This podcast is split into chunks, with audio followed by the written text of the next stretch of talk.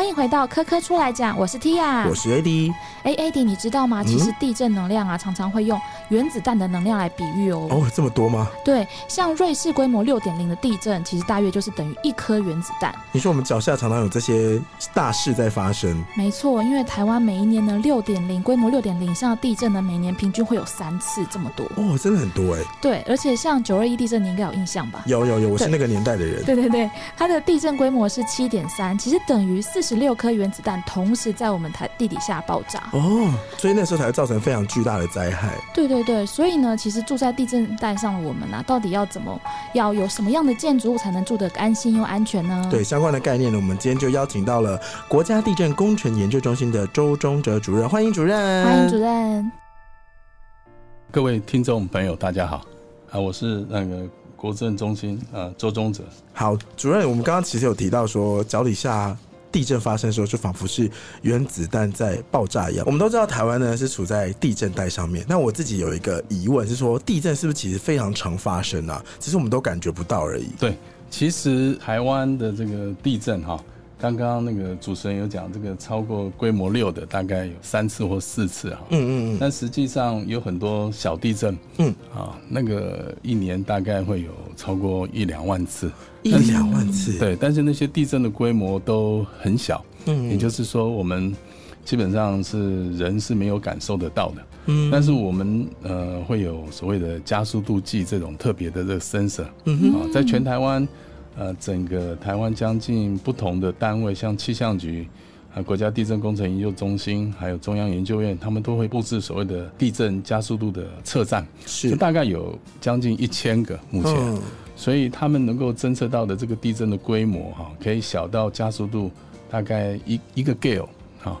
我们讲呃，极级地震最大的地表加速度是一 G，一 G 的话就是接近是一千个 gale，你可以感受到它的那个晃动晃动。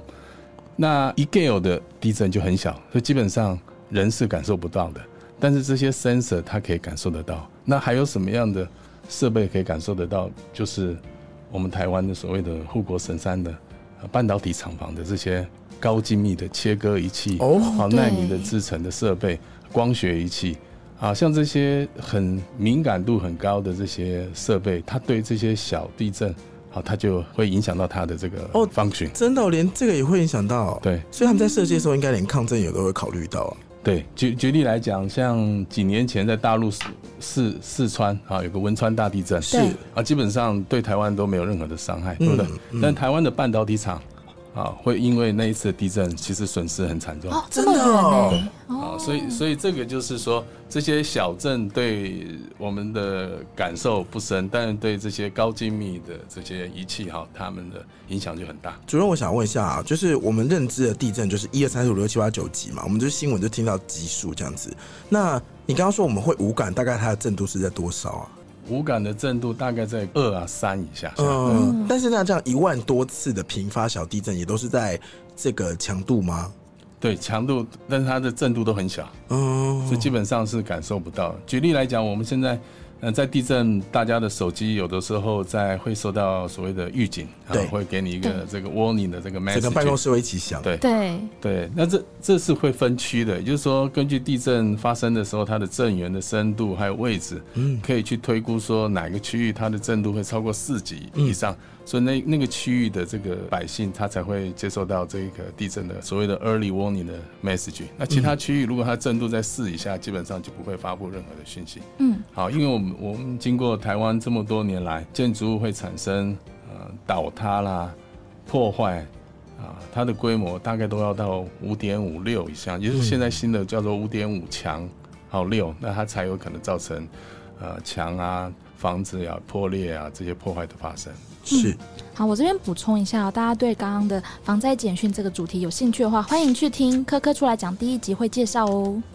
好，那相关的资讯可以在那边再补完。不过，因为主任是来自国家地震工程研究中心嘛，我想问一下，地震工程研究中心在这几年，或甚至我们刚好提到的九二一，对，在九二一发生之后，研究方向有没有什么变化？嗯，这其实九二一这个地震哈，对不只是台湾，其实全世界它的这个研究或是规范的耐震规范的制定的影响都很大。嗯，那九二一级级地震是一九九九年九月发生在台湾。对，那如果你在这个时序再往前推几年，在一九九四年的时候，美国洛杉矶也发生了一个规模六点多的所谓的北岭地震。嗯好，那那个地震造成了美国很多的桥啊倒塌破坏。那因为发生在凌晨，所以发生的那个点虽然说桥破坏倒塌很多，但是死亡的人数嗯并没有很多。因为在凌晨，对，那这是在九四年发生的。那还有就是在一九九五年嗯，日本关东大地震。对，啊，那个地震，呃，如果大家上 Google 去查，你会发现桥跟建筑物倒塌都破坏了很多，那死亡的人数超过了三千多人。那接下来就是再过五年之后的，呃，台湾的几级地震，哈，那个收伤亡的人数也接近有三千人。所以在上个世纪末，哈，这几个大地震其实让全世界的做地震工程研究的人，哈，呃，有了很大的一个醒思。为什么？在一九九零年代末期，其实最早在从事地震研究可以推溯到一九五零年代、六零年代，所以到那个时，在一九六零到一九九零，将近已经有三四十年的时间了。嗯，好，所以地震工程的研究其实已经算有一定的成果。所以当这么大地震发生在美国、日本，哦，甚至台湾，造成很多建筑物、桥梁倒塌、倒塌的时候，所以很多学者都很吃惊，啊，为什么会有这种情形发生？所以我们就，所以就从事很多的研究。举例来讲，我以这个呃美国的地震好发生的情形，好那个九四年美国北岭洛杉矶地震，呃，当时建筑物倒塌不多，但是在洛杉矶附近很多高楼啊，那都是呃很多钢结构做的建筑物啊。那诶，从外表看房子都好好的，呃，但是他们工作人员要坐电梯上去的时候，就发现说这电梯呢从一楼上升到一半的高度就停下来了，就不动了，嗯。啊，就不了。解是为什么会是这样，因为外表看不出任何问题嘛，然后它机器还是可以运作，所以就请那个工程师去看。那我们知道这个电梯旁边都会有一些钢柱跟钢梁，因为钢结构，所以他去看了之后发现，哦，原来钢梁跟钢柱的焊接啊地方断掉了。但是这个钢梁并没有掉下来，因为我们一般我们的钢梁跟钢柱啊，它是梁的翼板上下翼板是用焊接的，中间的副板是螺栓栓接的。嗯所以说虽然说上面的焊接断掉了，但是因为它中间有那些螺栓，它可以去承担那个钢梁的重量，所以钢梁并没有倒倒掉。但是呢，就发现说，哎，电梯里面那个梯道那个通道呢是斜的了，啊，好可怕变！形好，了它就变形了。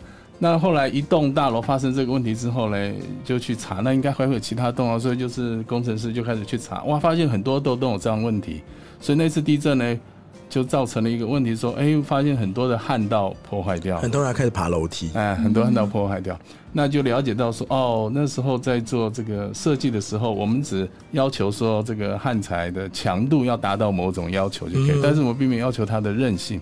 嗯好，所以才会造成说它的韧性不足，韧性就是所谓的变形能力。嗯嗯啊，你拿一个回纹针去弯的话，它的变形能力很好的话，它会一直发热都不会坏。所以就从那时候开始，就是规范就会把这个焊道不只是要强度，它的韧性。啊，它呃都必须要都必须达到一定的标准。哦啊，所以从那时候从美国就开始，那台湾当然就后面就跟着去 follow 这样的一个规定。嗯，那他那同理，在日本发生大地震的时候，对日本人也是一个很震惊的，因为他会觉得说他从事地震工程研究三十年了，在亚洲算是首屈一指的啊，嗯日本地震工程。但是他房子倒跟桥倒是可能是，我想一瞬间的事啊，呃对超乎想象。这五十年来我看是最多的，除了土耳其之外，但土耳其桥梁倒的这一次土耳其并没有倒那么多哈，但是日本就倒了很多，所以就开始也是去检视他们的这些桥的一些设计，所以才会你现在可以发现说我们在。呃，一个好的例子就是你会发现，我们很多重要的桥在桥下面、桥梁下面都装了一个手背哦，啊，装了一个手背，目目的是什么？就是防落桥。因为我们在以往的设计里面，我们会知知道说，我们桥是站在两个桥柱之间。对，那这两个桥柱如果它的幕府的方向都同一个方向的时候，它当然就不会倒。那个手背有名字吗？啊就是桥柱。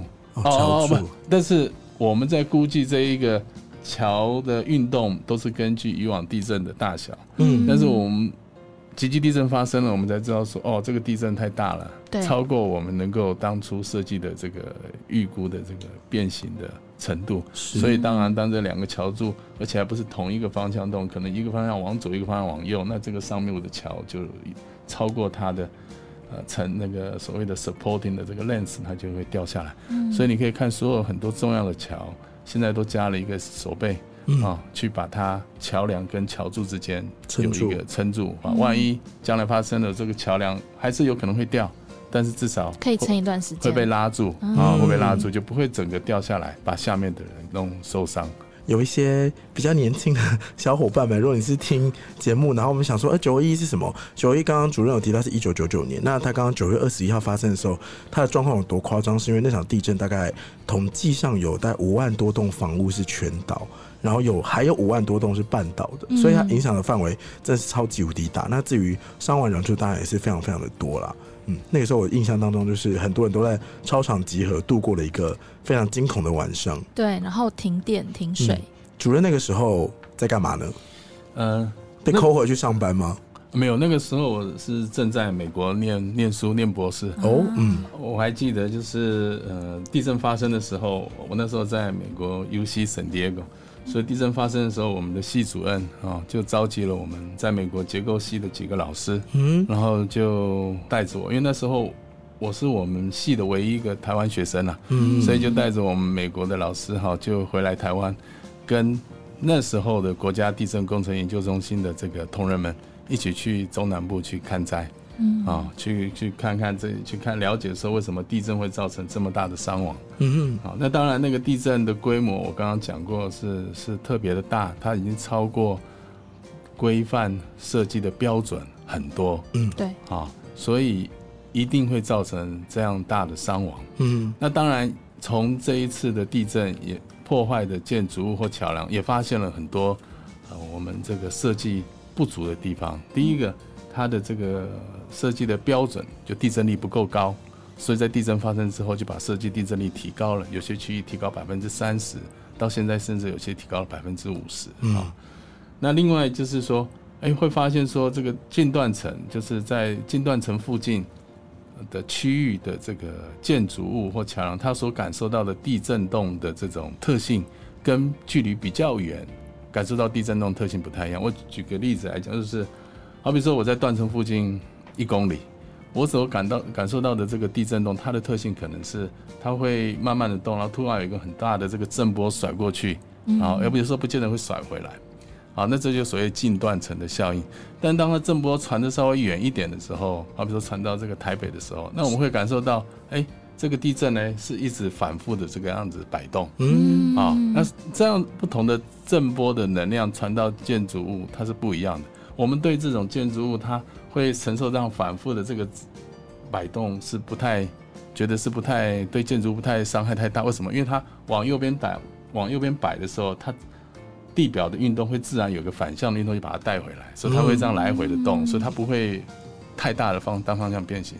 但是当你近断层区域的时候，这个地震动的特性，它是帮你带到一边甩过去，啊，那你的建筑物设计不够良善的时候，它甩过去那一瞬间，它就回不来。就像你甩毛巾，你甩过去，你没有拉好那个毛巾拉不回来，这房子就倒掉了。哦啊，那所以这种这种这种，就是我们发现到说，这个就是所谓的近断层效应，也就是它会有一个很高的，在地质学上来讲，就是很高的所谓的 velocity pulse，嗯。也就是所谓的 peak ground velocity，也就是所谓的 PGV 特别大，哦，就是瞬间的一个速度特别大。被甩出去的那个力道特别大。特，别大。老师，我问请问一下，刚刚说的呃近断层是指远近的近，对不对？对对，那呃刚刚说到比较远的，像可能台北啊，它感受到的呃可能左右摇晃或上下摇晃，这个呃在地震波来讲是 P 波跟 S 波的那个作用吗？对，嗯，那近断层是不是就比较像是表面波，就是它在地震波之中的那个表面波的一些影响比较大呢？呃其实它的地震的震波都有分作 P 波跟 S 波。嗯，对那 P 波就是垂直方向的运动，对，那 S 波就是水平方向的运动。嗯那只是说靠近断层的地方，它地断层它开始错动会产生破裂的时候，嗯那破裂的这些效应会让附近的这个地震的这个这个能量的释放哈，会特别的聚集，而且跟远的地方不一样。你比较远的话，你可以想象这波在传递的时候，有些有些波的这个频率或能量会抵消掉掉，会下降掉。哎，那是这样听起来的话，我们是因为在大地震发生之后，让附近的建筑物的耐震度提升吗？对，第一个就是把耐震度提升。提升的话有很多方式，一个就是设计的地震力的标准把它往上提高。嗯，好，好比原本是用一千吨做地震力的设计，现在可能提高到一千三百吨。好，举例来讲，那你当然你所做的这个建筑物的柱子跟梁尺寸就会比较大。嗯，它钢筋的配筋也就会比较多。这算减震吗？哦，没有，这个算是。标准提高，让它的承受力要变大，只是让它承受力提高。对对对，那是不是有一个主减震算主动可以做的事情吗？如果在地震之后的话，好像比较多会是做一个补强的动作，像是它可能有一些可能结构比较不稳定之后，可能会做一些斜撑啊，或者是在多一些补强的一些加强这样子。对。其实这个名词哈，减震，其实就是说一个建筑物坐落在那个位置，那地震当然它就会来。对，地震带。对对对，建筑物本身，我们做工程师或做研究，我们是没有办法去减震的。嗯，啊，这个字其实是从英文来的，那英文叫做 earthquake resistance，哦，就是抗震，其实是代表说我们让结构的抗震能力变得更好。嗯，但是我们没有办法去减震，为什么？因为地震来那个是 ground motion。对不对，我没有办法去把那个 ground motion 的 intensity 在没有碰到建筑物之前把它减掉，我们没有办法做这种事。因为这个在日文是制震嘛，就是控制的意思。对，但是实际上它的内涵就是指说我让建筑物本身的抗震能力提高了。哦，好，这是这样。所以那那当然有很多是。呃，有很多是呃民间的这个销售大柚柚子，他会有些为了销售好建筑物销，他会写减震啊，啊隔震呃什么质震啊，哈，但是呃它基本上它的含义就是指说让建筑物本身的抗震能力可以变得更好，嗯，啊是指这样。那除了让那个建材的算是弹性可以提升嘛，抗震的能力提升，我们还可以装什么东西，或是房子里面可以多一些什么？或是建筑物里面会有一些什么样的器材存在，让这个地震的影响可以减少呢？我们建筑物在做这些设计，目前设计的时候，政府我们都会有一般都会有一个耐震设计的标准，也就是说，我们希望小镇不坏，嗯，大震不倒，嗯嗯，啊，那大震不倒的意思就是说，在极级地震，假设极级地震这个规模地震在发生的时候，这建筑物可以倾斜，可以破坏，但是它不倒。哦，我这个是目前在做耐震设计的标准，但这个标准是 apply 到每一栋建筑物、每一个桥梁都是这样。那为什么以往没有办法达到？那是因为我刚刚讲，就是第一个，当我们在设计某个区域、每个区域的这个设计标准、地震力设计标准的时候，在以往低估。那为什么会低估？因为台湾有地震历史，确实到以前也是一百多年。对，啊，那在四十年前的时候。那时候学者专家们啊定义的这个耐震设计标准，它是根据更早之前的地震，所以没有那么多的地震记录，所以他当时发就定的那个标准。那我们现在回过头来看，三十年后回过头来看，那时候哦发现地震标准定的不够高，我们现在把它往上提了。啊，另外就是还有一些很多设计的细节，举例来讲，在九二一级地震之前，这个是很常发生的，就是我们在我们一般台湾在盖建筑物的时候，都都有地下室嘛。你可以想象，工人在做工程的时候，从地下室往上盖，那我们都要绑钢筋，对不对？绑钢筋、扎紧主模。那钢筋一个长度就十二米长，那十二米，你从下面三层上来，你你总要搭接啊。所以那时候施工的惯性会把下面的钢筋呢，就刚好伸到一楼这个地板上面。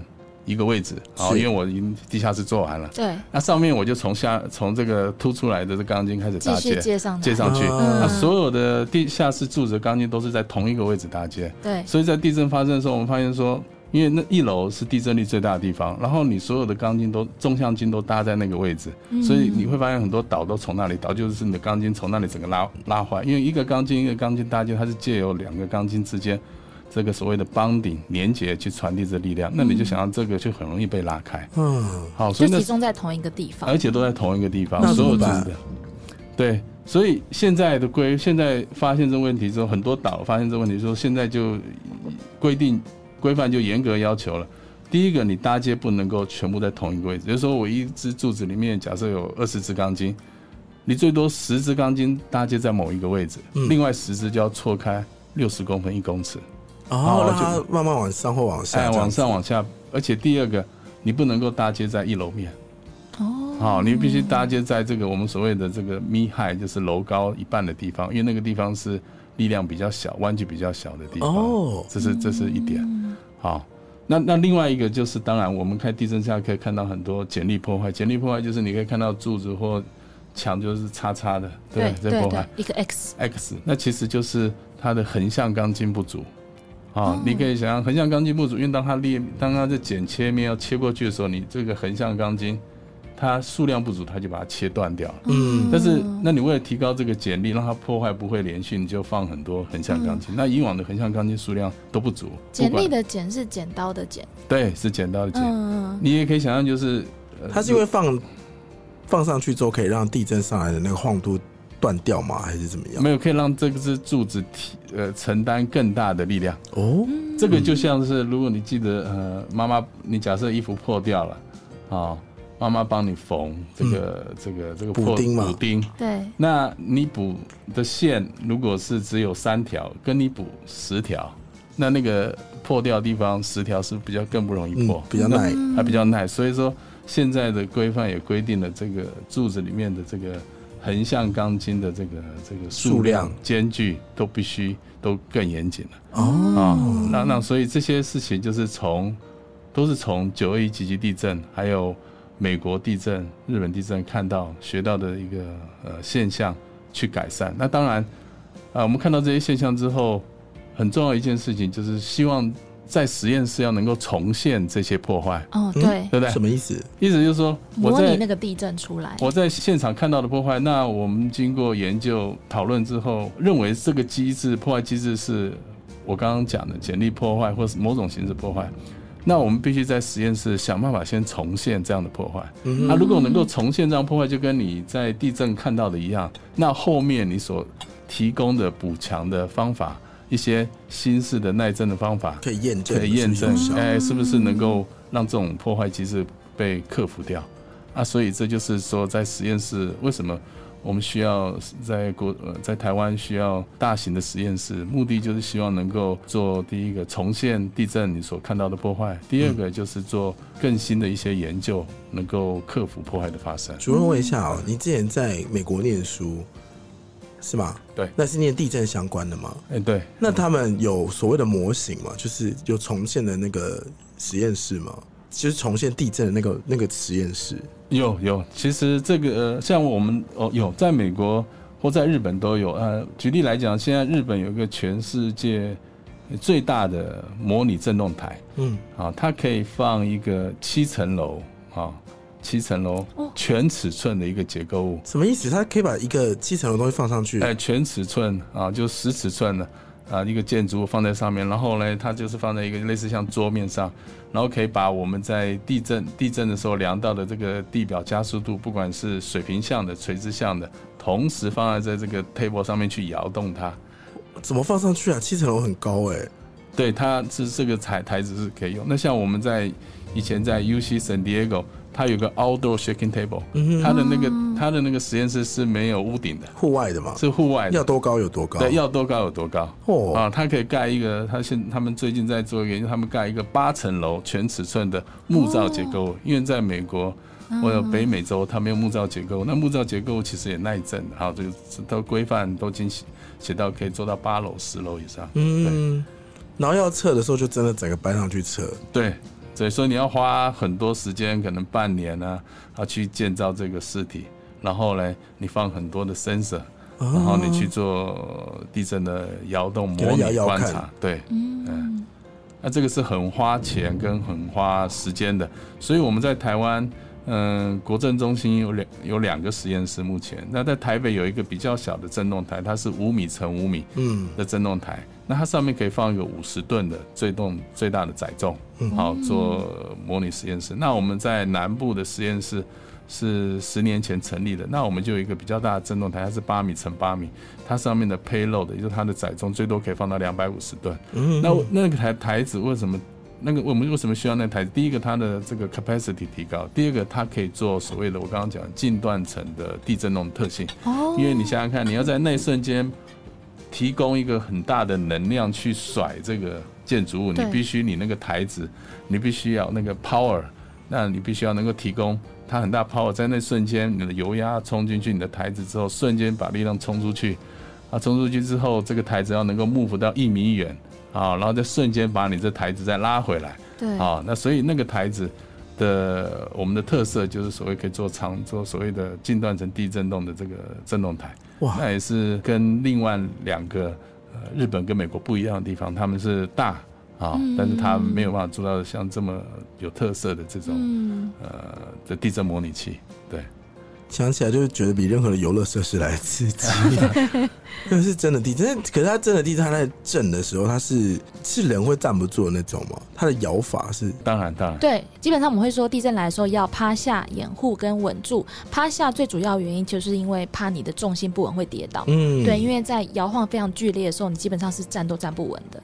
对，所以需要把自己的重心放低，然后甚至如果可以趴下的话，就是呃趴下的话比较不会跌倒。嗯，对对对。哦，原来如此。那就在不然，我们来讲一个台湾最最最常被讨论，就是一零一的防震工程。嗯，对啊，因为一零一大家都知道它有那个大铁球嘛。嗯，其实去看那个大铁球还要再额外付费。对，对，它是一个最高最高最高的地方。但那时候设计大铁球的原因到底是什么？对，它的那颗球居然有六百六十吨诶，它掉在这么高的地方。对，对，是一一零一大楼，它那颗球，它的最主要目目的当初设计是为了抗风。就是它整个结构物，当然第一个要抗震。那它的抗震，它考虑到那因为这是在洛杉矶地震发生大概之后，所以就是我刚刚讲的第一个焊钢，因为它主要结构物是钢结构。钢结构其实最重要的是焊接，我只要焊接能够扛错的好，它就不会坏。那焊接。钢梁跟钢柱焊接，第一个就材质啊，材质呃，在洛杉矶地震的时候发现只讲了强度的要求，并没有要求它的韧性，啊后后来就有了这个韧性的要求。那焊接焊接完了之后，有很多种方法去检测。那在台湾的如果是呃梁柱的焊接，它基本上就用超音波检测。超音波检测就是可以去检测你的焊道有没有瑕疵。嗯。啊，当你有瑕疵发生的时候。我们会要求把焊道有瑕疵的部分把它铲除，重新再焊，重新再焊之后再做一次的。所谓的超音波检测，所以现在台湾的这个钢结构大楼，每一栋大楼的梁柱接头，它都焊接完都必须要做超音波的检测。哇！啊，这个是这是按这是规定的。嗯，它需要定期的去做吗？还是只要建好之后去做就好？还是建的过程中啊？啊，在建的过程建的时候去做。好比说像有些社宅，我知道有些台北的社宅，它是用钢结构做的，所以它会就会要就一定是做这样的。所以没过的话就打掉重来。呃，是把焊道挖除重来，嗯，啊，那所以只要焊接做得好，那当然设计按照规定做，那钢结构它基本上就就很耐震。但是 RC 结构的话就不一样，它必须现场的施工绑扎的技术啊，啊，都必须要能够做到位。那那所以一零一大楼它当然它就用了那时候很多方法，就是它会把梁做所谓的韧性削切，也就是说它就像是在梁上装保险丝，啊。当梁开始消失能量的时候，那个保险丝会先消失能量发热啊，热到某一个程度，那个梁就会断掉。那它当然有很多斜撑，好，那我等我会再讲，因为呃，整个斜撑构架在抗地震力来讲，我们如果一个建筑物有斜撑或有墙，再加上柱子的话，那基本上一般水平的地震力有七成以上的力量，一开始都是由斜撑跟墙去。啊，把它承担掉，嗯，所以也就是说，斜撑会墙是等于地震的第一道防线，跟柱子来比，嗯，那如果斜撑墙裂了之后，那你的柱子才开始承担这个力量，那这样的话就会比较安全。那你刚刚讲到那个球，那个球它其实当初的设计并不是抗震用的，它是抗风用的，嗯，就是说我们在台湾呃会风的设计，呃，除了地震设计。要考量，还要考量风。对。那在高流结构物，它的设计大部分都是风力在控制。嗯，那我们风力就是用呃一百年回归期的风力去做设计。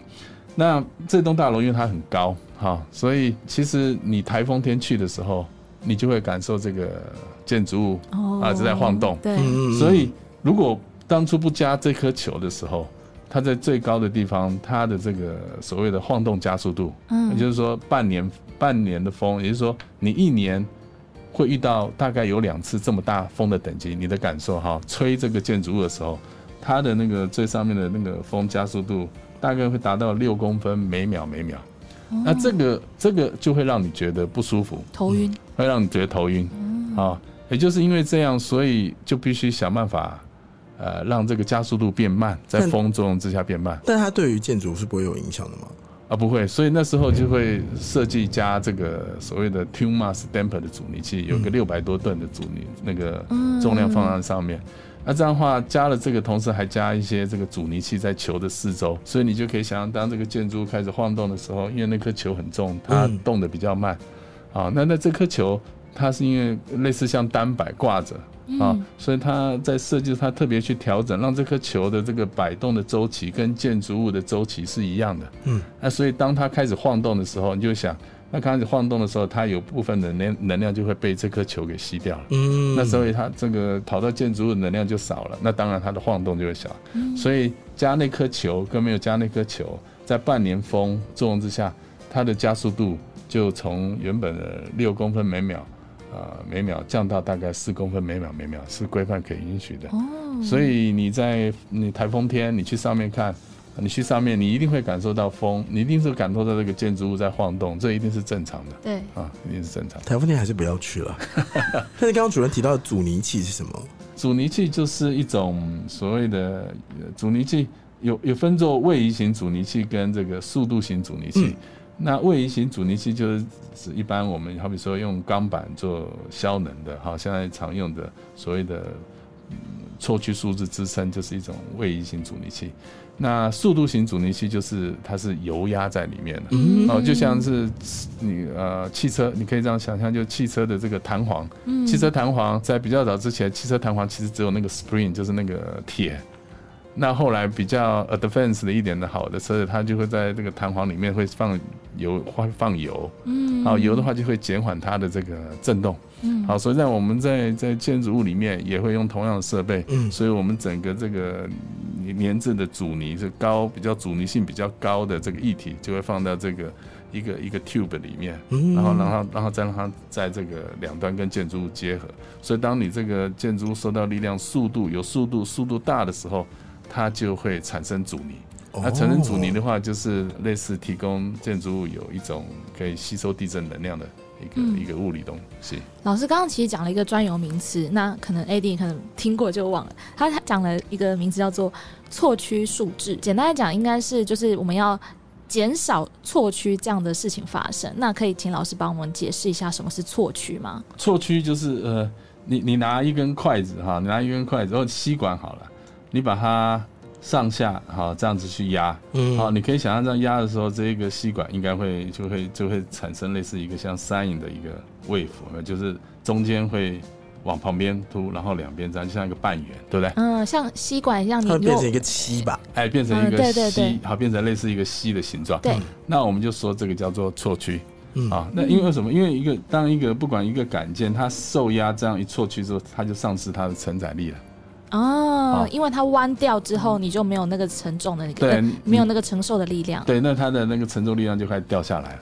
那错区数字支撑就是一种支撑，因为在这也是从日本关东大地震发现的，就是有一道有一个建筑物，它装了很多这种斜撑，就是一个我们就是一个支撑，就是一个类似像钢板东西，在这个柱子跟梁之间。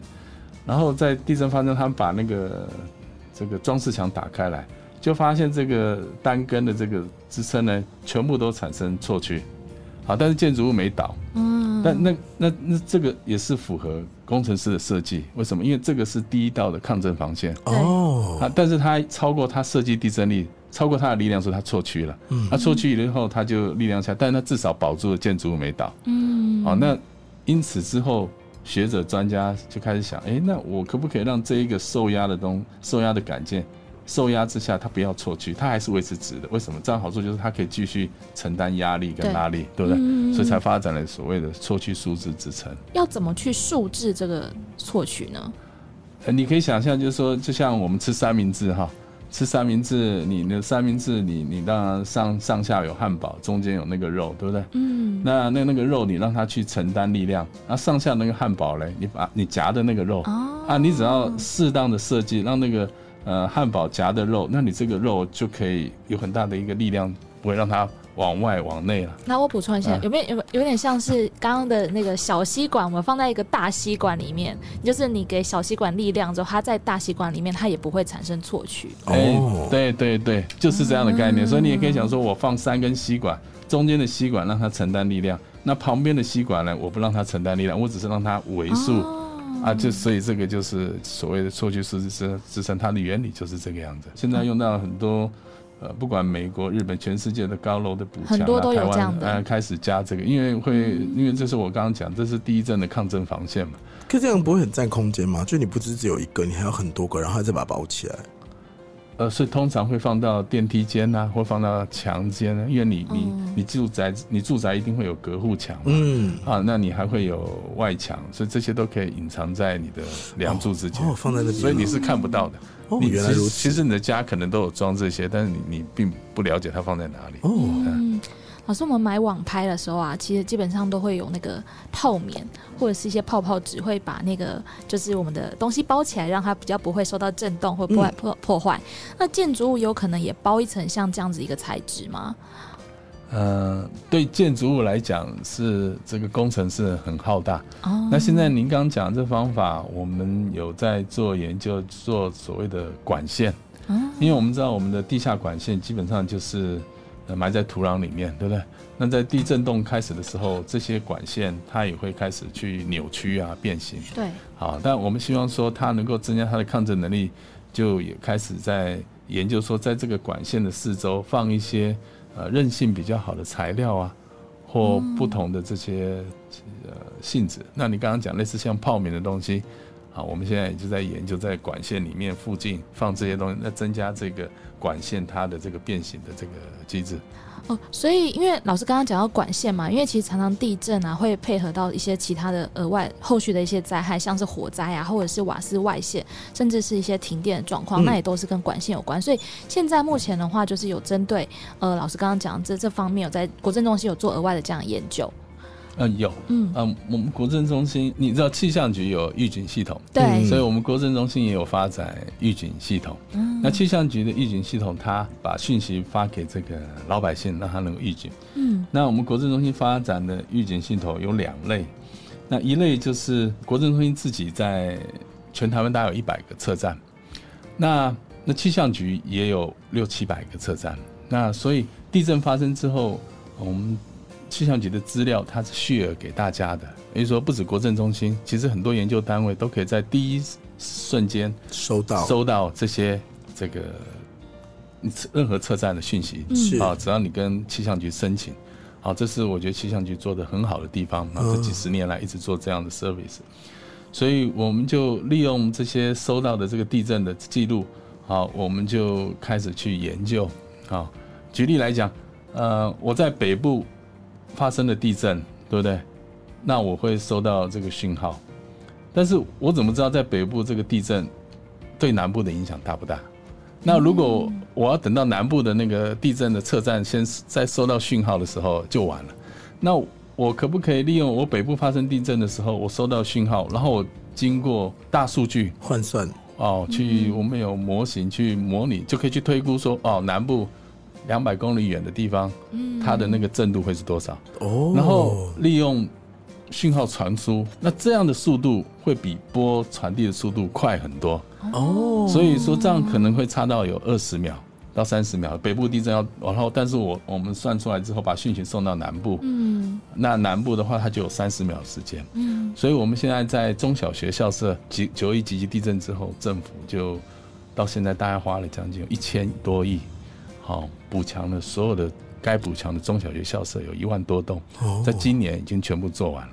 那除了做这些结构物的耐震补强，我们也在一些固定的学校就放了我们国政中心发展的预警系统。嗯那所以在第一瞬间，好，我们假设刚刚北部知道正央了，所以我们算好了之后，我们就把讯息送到南部的这些学校，他们就会有二十秒时间啊，一楼的同学如果震度够大，他就可以先跑出来，嗯。那二楼的就可以就可以就地的掩护啊好像这些就就就是所谓的预警系统。那、除了给学校之外，我们也给一些所以民众收到就是简讯喽。对，但是我们给他就是很加值，还有就是这电梯有些住宅电梯就会把它停下来，那瓦斯就会事先那个阀就可以关，哦然后所以现在这些 service 就开始在不同的行业去做，像高铁捷运呢，也是有这方面的。有高铁捷运也有，那高铁捷运他们也有这个这种系统，那他们是比较是属于他们内部自己的系统。嗯，那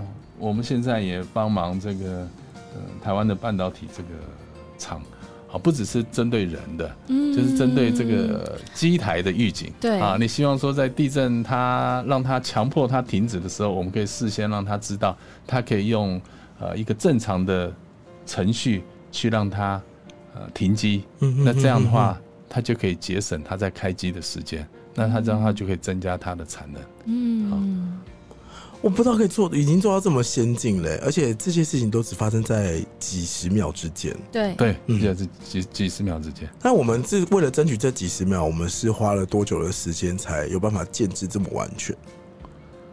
哦，这有几十年了。哦，因为从从从气象局开始布站到现在，好，那现在这个站还继续在布。那我知道政府也也在最近又给了我们气象局有一笔经费，嗯哼，啊，希望说呃能够多布一些站啊，海底的吗？啊，不只是海底，嗯路上的，那也希望说能够把预警的时间再提高，再再升快五秒钟。嗯，好，那这其实这就很重要。对因为我刚刚讲了几十秒是说北部地震发生的时候对南部，但是我们也希望说北部地震发生的时候对北部的人啊能够能够及时发挥功效。对，那那北部的话，它预警的时间就短多了嗯啊，所以我们希望能够让北部再争取一点时间，对所以就变成仪仪仪器更精密更多这样。对，还而且你对仪器要布置的更精密，然后这个数值运算的速度要更快，或者是利用 AI 的计算方式，能够把这些演算的这个精确度啊能力都能够再进一步的提高。好，非常感谢今天主任提供这么多，而且我觉得主任把很多很复杂的东西用很浅显易懂的东西告诉大家，大家今天呢应该对地震有更深一步的认识。然后，请大家在收到那个监测简讯跟那个警告简讯的时候。可以回想一下今天这一集，就是真的，我们花了很多时间努力才争取到这几十秒的时间。对，请大家要认真的就是进行诶、趴下掩护跟稳住哦。好，节目的最后，T 还有一些资讯要告诉大家。对，今天谈到的减震跟一些概念呢，国政中心有特别制作了一套模型，嗯欢迎来到科教馆八楼特展科学家的秘密基地来亲眼看看哦。另外，想要进一步了解各种生活中可能碰到的天然灾害，像台风，还有今天提到的地震，以及像人为灾害，像火灾、瓦斯气爆等等，有一些正确的防灾知识，还有要怎么样来降低可能存在的风险，欢迎到科教馆三楼的特展防灾 Follow Me。环保 Let's Go，通过互动体验可以学习防灾的各种知识哦。展览到今年的十一月。好的，谢谢你今天的收听，也欢迎你在任何 podcast 平台订阅“科科出来讲”，五星评分，并且分享给你所有对相关主题有兴趣的朋友。今天再一次感谢国家地震工程研究中心的钟忠诚主任，谢谢主任，谢谢谢谢谢谢那我们大家，科科出来讲，我们就下次再见喽，拜拜，拜拜。好，拜拜。